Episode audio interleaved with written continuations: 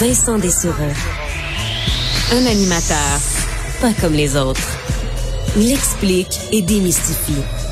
Il couvre tous les angles de l'actualité. Cube Radio. Il pense, il analyse, il commente, il partage. Vincent Dessureau. Cube Radio. Bon après-midi, bienvenue à l'émission Vincent Dessureau qui est euh, là avec vous aujourd'hui. Je vous rappelle que cette semaine, Mario est en euh, vacances, sera de retour lundi sans faute. Mais même sans Mario, l'actualité qui a déboulé euh, sur beaucoup de choses. D'ailleurs, manquez pas dans les prochaines minutes, on aura le ministre de l'Éducation, Jean-François Robert. J'avais un point de presse important aujourd'hui à 13h. Lui, le docteur Arruda, sur la rentrée qui se fait là en, bon, à la maison. mais le présentiel qui est attendu par bien des parents. On en parlera dans les euh, prochaines minutes parce que ça correspond, ça arrivera avec des tests rapides, tests PCR pour euh, les professeurs. Mais il y a des inquiétudes encore sur euh, la ventilation, sur les N95. Est-ce qu'on devrait les laisser aux, aux professeurs, ces masques N95?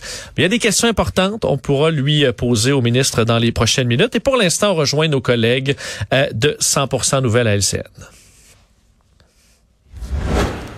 Alors, on rejoint euh, Vincent Dessureau, animateur à Cube Radio. Euh, salut Vincent. Bonjour Sylvain.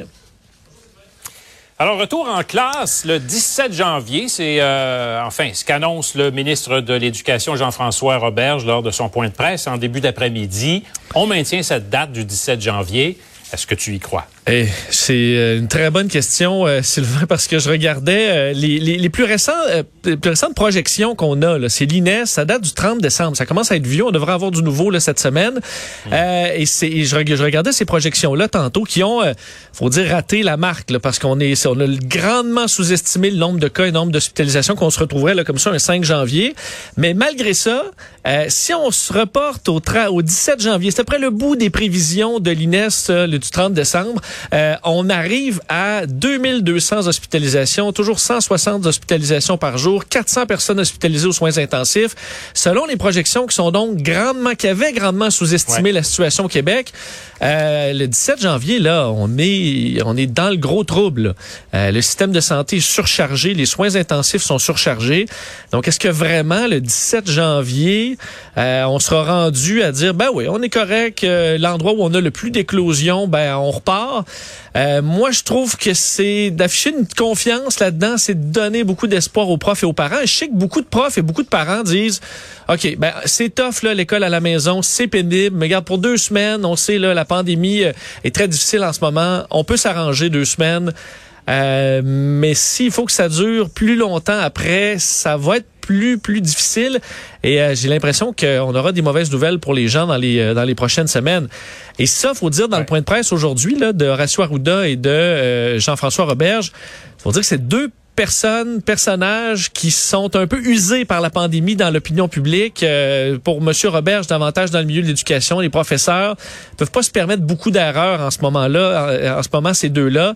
Euh, donc j'espère pour eux que ça va se calmer. Pour nous, la pandémie et qu'on pourra effectivement ouvrir les écoles le 17 janvier, mais moi j'ai un gros doute là-dessus. Ouais, on parlait de, de, de, de l'INES, évidemment, les, euh, des modèles qui, euh, certains étaient plus positifs, d'autres négatifs, pessimistes, optimistes. S'il ne se faisait rien, évidemment, dans la dans le, au gouvernement, on a pris des décisions, on a décidé quand même, là, on verra ce que ça va amener, mais toujours évidemment le gros inconnu, c'est que euh, les effets euh, après deux semaines, par exemple, de cette recrudescence de cas. C'est sûr qu'on espère que le confinement, euh, ce qu'on vit en ce moment, ça devrait faire baisser les cas, mais je disais, voyez, on prévoyait pour aujourd'hui à peu près dans le pire des cas 1200 hospitalisations, puis on est bien au-delà de ça. donc oui, on a bien hâte de voir cette baisse. Dans donc les annonces aussi aujourd'hui quand même importantes, il y a beaucoup de choses dans ce qui est positif, faut dire, le test rapide, où on va envoyer des tests rapides, le 7 millions, un peu plus de 7 millions pendant les deux prochains mois, donc 5 par enfant par mois, si j'ai bien compris.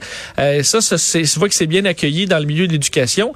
Test PCR réservé euh, ben, pour, pour, pour, il y a déjà des gens, le personnel de la santé qui peuvent y aller. Les professeurs pourront à partir du 15 janvier. Peut-être un peu tard, le 15 janvier, mais c'est bien de donner quand même un privilège intéressant pour euh, le, monde des, des enseignants de pouvoir passer des réels, de réels tests PCR. Alors pour eux, je trouvé cette, cette annonce-là intéressante. Euh, il y a la question des N95, là, euh, qui, en est une bonne quand même. Oui, les N95, on a eu euh, une entrevue justement avec euh, un représentant de la Fédération autonome de l'enseignement qui en faisait une demande là, express. Et on semble indiquer que c'était d'abord et avant tout pour du personnel qui était avec des, euh, des enfants en difficulté et qui donc, il y avait un problème d'élocution, un problème d'utilisation du masque, un problème d'être entendu. Bref, que pour l'instant, en tout cas, là, on comprend qu'on soit encore, qu'on ait encore des réserves au gouvernement. Mais en demeure pas moins que ça inquiète beaucoup d'enseignants qui aimeraient pouvoir avoir une protection supplémentaire si on décide d'ouvrir les écoles. Ouais, euh, là-dessus, j'ai pas aimé euh, la réponse du docteur Arruda qui dit bon, ouais, en Ontario, on le fait pour leur, leur raison, euh, pas expliqué beaucoup. On disait ouais, le masque de procédure, ça fonctionne. Mais on le sait qu'un N95, ça fonctionne plus, ça fonctionne mieux. Et ça, je pense que le docteur Arruda peut le dire. Là où j'ai un bémol, j'ai l'impression que pour beaucoup d'enseignants, porter un N95, plusieurs en ont jamais porté à long terme, puis vont dire ok, là après une heure, on n'est plus capable, on va vouloir revenir à des masques plus confortables, des masques de procédure. Euh, plusieurs, je voyais, disaient, il y a des masques plus confortables maintenant, des N95 qui se font, qui sont, qui sont beaucoup plus faciles à porter à long terme. Et là, j'ai tendance à dire, ben, si le gouvernement a accès à des masques de qualité comme ça, plus confortables, on va quand même les laisser au personnel de la santé en zone rouge qui a apporté là, euh, encore plus d'équipement. Donc, je, vois mal comment on peut envoyer des masques, les masques les plus confortables qu'on a euh, aux enseignants en ce moment, alors qu'ils sont un peu plus loin, qu'ils ne travaillent pas nécessairement avec des personnes à risque.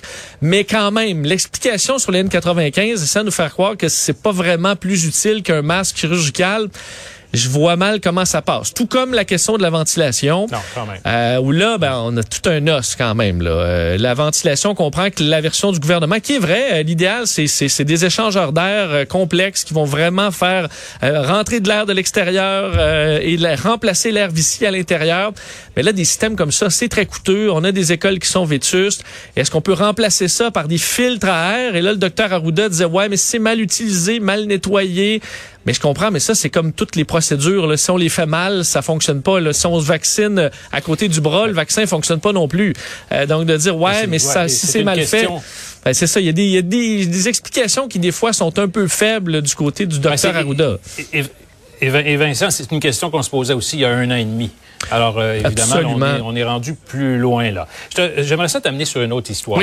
C'est un fameux ceux qu'on qualifie d'influenceurs, qui étaient à bord de ce vol, le Sunwing en direction du Mexique. Les images, tout le monde les, ont, les a vues, ces images-là, euh, qui, ouais, on les voit. Bon, hmm. écoutez, il y a certains qui cherchent une façon d'un mot pour qualifier ces gens-là. Ben, il semble que le premier ministre, Justin Trudeau, en ait trouvé un. Écoute ça. Oui, allez, écoute. Quand une gang de sans-dessins qui décide de, de, de, partir comme des ostragos en vacances, euh, c'est pas... Euh, c'est extrêmement frustrant. Ostrogo. En fait, c'est Ostrogo euh, qu'il faut dire vraiment, là, mais quand même. faut dire, monsieur, monsieur Trudeau, des fois, son français euh, hein, fait un peu dans la gravelle. Euh, J'ai dû quand même aller sur Google vérifier euh, Ostrogo, Ostrogo ignorant, bourru, donc des barbares, un peu, on peut le, décrire comme ça. Des barbares. Ceux qui ont lu Astérix et les Go ont compris les Go, les Ostrogoths, les Visigoths. Bah, oh, ça, c'est, j'avais pas cette, cette référence-là. Je vais le lire absolument. Mais moi, un peu, j'ai le terme touriste à temps. Hein, parce que influenceur, euh, écoute, je connais des influenceurs. Il y en a des influenceurs qui travaillent très bien, euh, qui, qui, sont des vrais professionnels. Euh, c'est pas le cas de ces euh, gens-là présentement coincés à Toulouse. Mais écoute, l'histoire, là, faut, faut dire en gestion de crise, là, tous les experts vont dire à peu près la même chose. Il y a trois clés bien simples. Au Québec, on, on pardonne rapidement. Lorsqu'on s'excuse et que ça vient du cœur, on passe vite à autre chose. On admet ses torts, on admet qu'on s'est planté. Peut-être que ces gens-là vont dire on a fuck up. Je pense que ça peut peut-être un peu, plus euh, se faire comprendre. Ensuite, on s'excuse et euh, on essaie de faire réparation ou de, s'assurer, d'expliquer comment ça ne se reproduira plus. C'est aussi simple que ça. Mais ce groupe-là est particulièrement l'organisateur en ont que rajouté, ou presque. Là, on voit qu'il y a eu un petit changement de ton dans les dernières heures, mais en en rajoutant, en disant, ah, ça valait la peine, le voyage a été un succès, c'est la faute aux médias, blablabla. Bla, bla. Euh, là, là, à quel point on peut s'enfoncer et devenir un peu la risée. Là. Je voyais un peu tout le monde au Québec suivait cette histoire-là aujourd'hui sur les réseaux sociaux et, euh, et ces gens-là sont incapables de s'arrêter de publier et de nourrir la machine avec toutes sortes d'histoires absolument saugrenues. Là, ils sont bloqués d'Air Transat. De ce que je comprends, bloqués d'Air Canada aussi. Alors, Très difficile pour eux de revenir. Et je pense que beaucoup là, pensaient que c'était des blagues, que peut-être que papa, maman allaient faire un téléphone et que tout allait être réglé. Mais avec Transport Canada, ça fonctionne vraiment pas comme ça. Ils vont s'en rendre compte. Écoute, écoute, Transport Canada, ça fait peur aux compagnies aériennes. Je suis sûr que chez Sunwing, le président en ce moment est en gestion de crise pour s'assurer que euh, de, de, jouer patte blanche avec Transport Canada. Et on va assurément pointer du doigt le plus qu'on peut, c'est euh, les passagers. Donc, ils sont vraiment pas sortis de, du bois. Plusieurs ont la COVID, vont être euh, coincés carrément sur place pendant quelques jours. Donc, euh, écoute, c'est rendu cette histoire-là qui était une grosse nouvelle hier, c'est rendu une véritable saga et c'est 100% de leur faute. Hier, ils s'étaient tout simplement excusés en disant, ben ouais, on s'est planté, on n'a pas réfléchi, erreur de jeunesse, euh, quelques larmes, puis on s'excuse au personnel à l'intérieur, on s'excuse aux gens qui auraient pu contracter la COVID à cause de notre imprudence. On le refera plus. On aurait probablement passé à autre chose assez rapidement, mais l'histoire va coller parce qu'ils sont vraiment, vraiment irresponsables à un niveau qu'on qu'on voit quand même pas souvent. Il semble que Sunwing ait refusé de les ramener parce que ce groupe-là acceptait pas toutes les conditions pour pouvoir les ramener de sécurité, des autres passagers aussi. Alors, euh, Sunwing a décidé de se retirer, de pas les ramener. Transat maintenant qui se retire. Et Air Canada, aux dernières nouvelles, ça reste à confirmer. Alors, euh, ils vont avoir un petit problème pour s'en venir euh, au pays, j'ai l'impression. Merci Vincent. Merci, bonne journée. Bonjour Carl, Carl Bonjour Marchand qui nous, euh, qui nous rejoint. On va faire euh, bon quelques autres nouvelles en ce moment parce que je parlais de la situation de, de, la, de la COVID dans les écoles, de la rentrée. Euh, le portrait ressemble à quoi aujourd'hui? 14 486 cas qui ont été déclarés au Québec aujourd'hui, pour autant que ça veuille dire quelque chose, hein, parce qu'évidemment, on sait qu'on Ouais. est en retard dans les activités de On le dépistage. donnera quasiment plus. Dès que ça va être vraiment fini, euh, les, les PCR pour monsieur, madame, ouais. tout le monde, euh, on va, va utiliser de moins Ben en non, moins ce ça. Euh, pour te, te mettre euh, en relief tout ça, on était à 14 494 cas hier. Là où on a une augmentation importante, on était à 21 décès comptabilisés hier. On en a 39 aujourd'hui. Des fois, évidemment, c'est pas des décès qui sont venus dans les dernières 24 heures, mais tout de même. Euh, 1750 personnes hospitalisées. Et ça, ça veut dire qu'on dépasse d'à peu près 500 lits notre capacité euh, hospitalière dans les lits au énorme. Québec. Ce qui fait qu'on est passé en code 4 pour le délestage dans les hôpitaux. Donc, attendez-vous, il y a déjà des personnes dont les chirurgies ont été reportées, des gens qui parfois devaient attendre une vingtaine de jours avant, isolés pour être sûr qu'il n'y a pas de problème, qui se font annuler leur chirurgie la journée, tu sais, après 20 jours d'attente, Ouais. évidemment. 191 personnes aux soins intensifs. Si on le met en relief par rapport au plus fort de la pandémie en 2020, là, dans les premières vagues, on était à 300 personnes aux soins intensifs. Donc, il y a de la marge encore, mais ça pourrait monter évidemment très vite. Puis ce qu'on voit dans certains hôpitaux, là, c'est que c'est des médecins spécialistes aussi qui viennent prêter main forte pour remplacer des infirmières. Euh, donc voilà, situation difficile dans bien des hôpitaux. Et euh, le fédéral arrive à la rescousse avec les tests rapides euh, dont on a tant besoin. Et là, ça va arriver en quantité quand même On- importante. Oui, 140 millions de tests rapides qui seront distribués aux provinces en janvier. Et de ce nombre, il y en a 30 millions qui iront au Québec. Euh, attendez pas ça tout de suite dans les pharmacies tout de même, parce que ça va évidemment aller d'abord dans les écoles. Euh, fait qu'évidemment, là, demain matin, présentez-vous pas tout de suite. Là. Euh, et du côté de la santé publique euh, du Canada, on dit, bon, évidemment, on teste moins maintenant, là, mais euh, Thérèse Tam, l'administratrice de la santé publique, dit, écoutez, on, malgré le fait que les données sont moins euh, précises qu'avant, on manquera pas de vagues, faites-vous-en pas, on manquera pas de données. Il y a tellement de dépistage qui se fait que la validité des données scientifiques sera quand même là, même si euh, les chiffres qu'on a là vont évidemment pas être les mêmes. Là. Mais on, on manquera pas de vagues, faites-vous-en pas, on va les voir arriver quand même. Euh, J'en parlais avec Sylvain Drapeau LCN de nos euh, bon joyeux euh, voyageurs euh, au, euh, au Mexique. Euh, fais un peu le tour de ce qu'on sait là, présentement parce que c'est quand même, euh, je veux dire, on, on traite ça dans les nouvelles, mais c'est rendu euh, une télé-réalité. C'est- aussi suivre depuis ouais. quelques jours, c'est vraiment divertissant. C'est aussi divertissant qu'écouter les, les réalités dans lesquelles ils prenaient parti, ces gens-là. Euh, ben, ce qu'on sait, c'est qu'on leur reprochait quand même d'avoir foutu de la pagaille un peu dans leur euh, hôtel au Mexique. Parmi les gestes Ouais, reprochés... on a vu ça passer aussi que dans ils étaient pas nécessairement euh, la bienvenue à, à l'intérieur même de leur euh, resort Non, parce que ben, c'était difficile. Écoute, on, on regarde ça, puis ça fait un peu Elvis Gratton en vacances. Là. Euh, notamment, on leur reproche d'avoir consommé de la cocaïne dans la piscine, près des enfants. Rien Ok. que ça. Bon. Consommer du cannabis sur le site de l'hôtel. Avoir eu des relations sexuelles dans la piscine.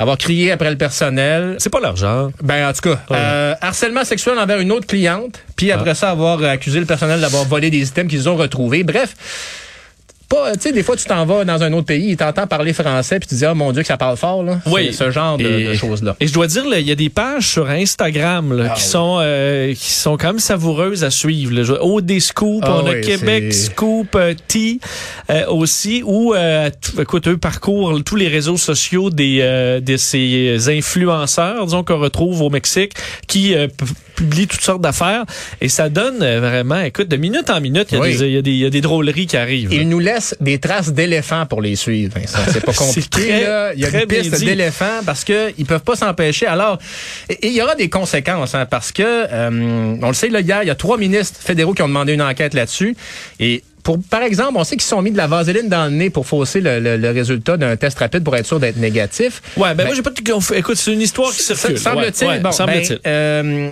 fournir des faux renseignements pour essayer de rentrer au Canada et euh, frauder un test c'est rapide. très grave. C'est, c'est passible jusqu'à 750 000 dollars d'amende, Vincent. 750 000 dollars. Et vous risquez même six mois d'emprisonnement.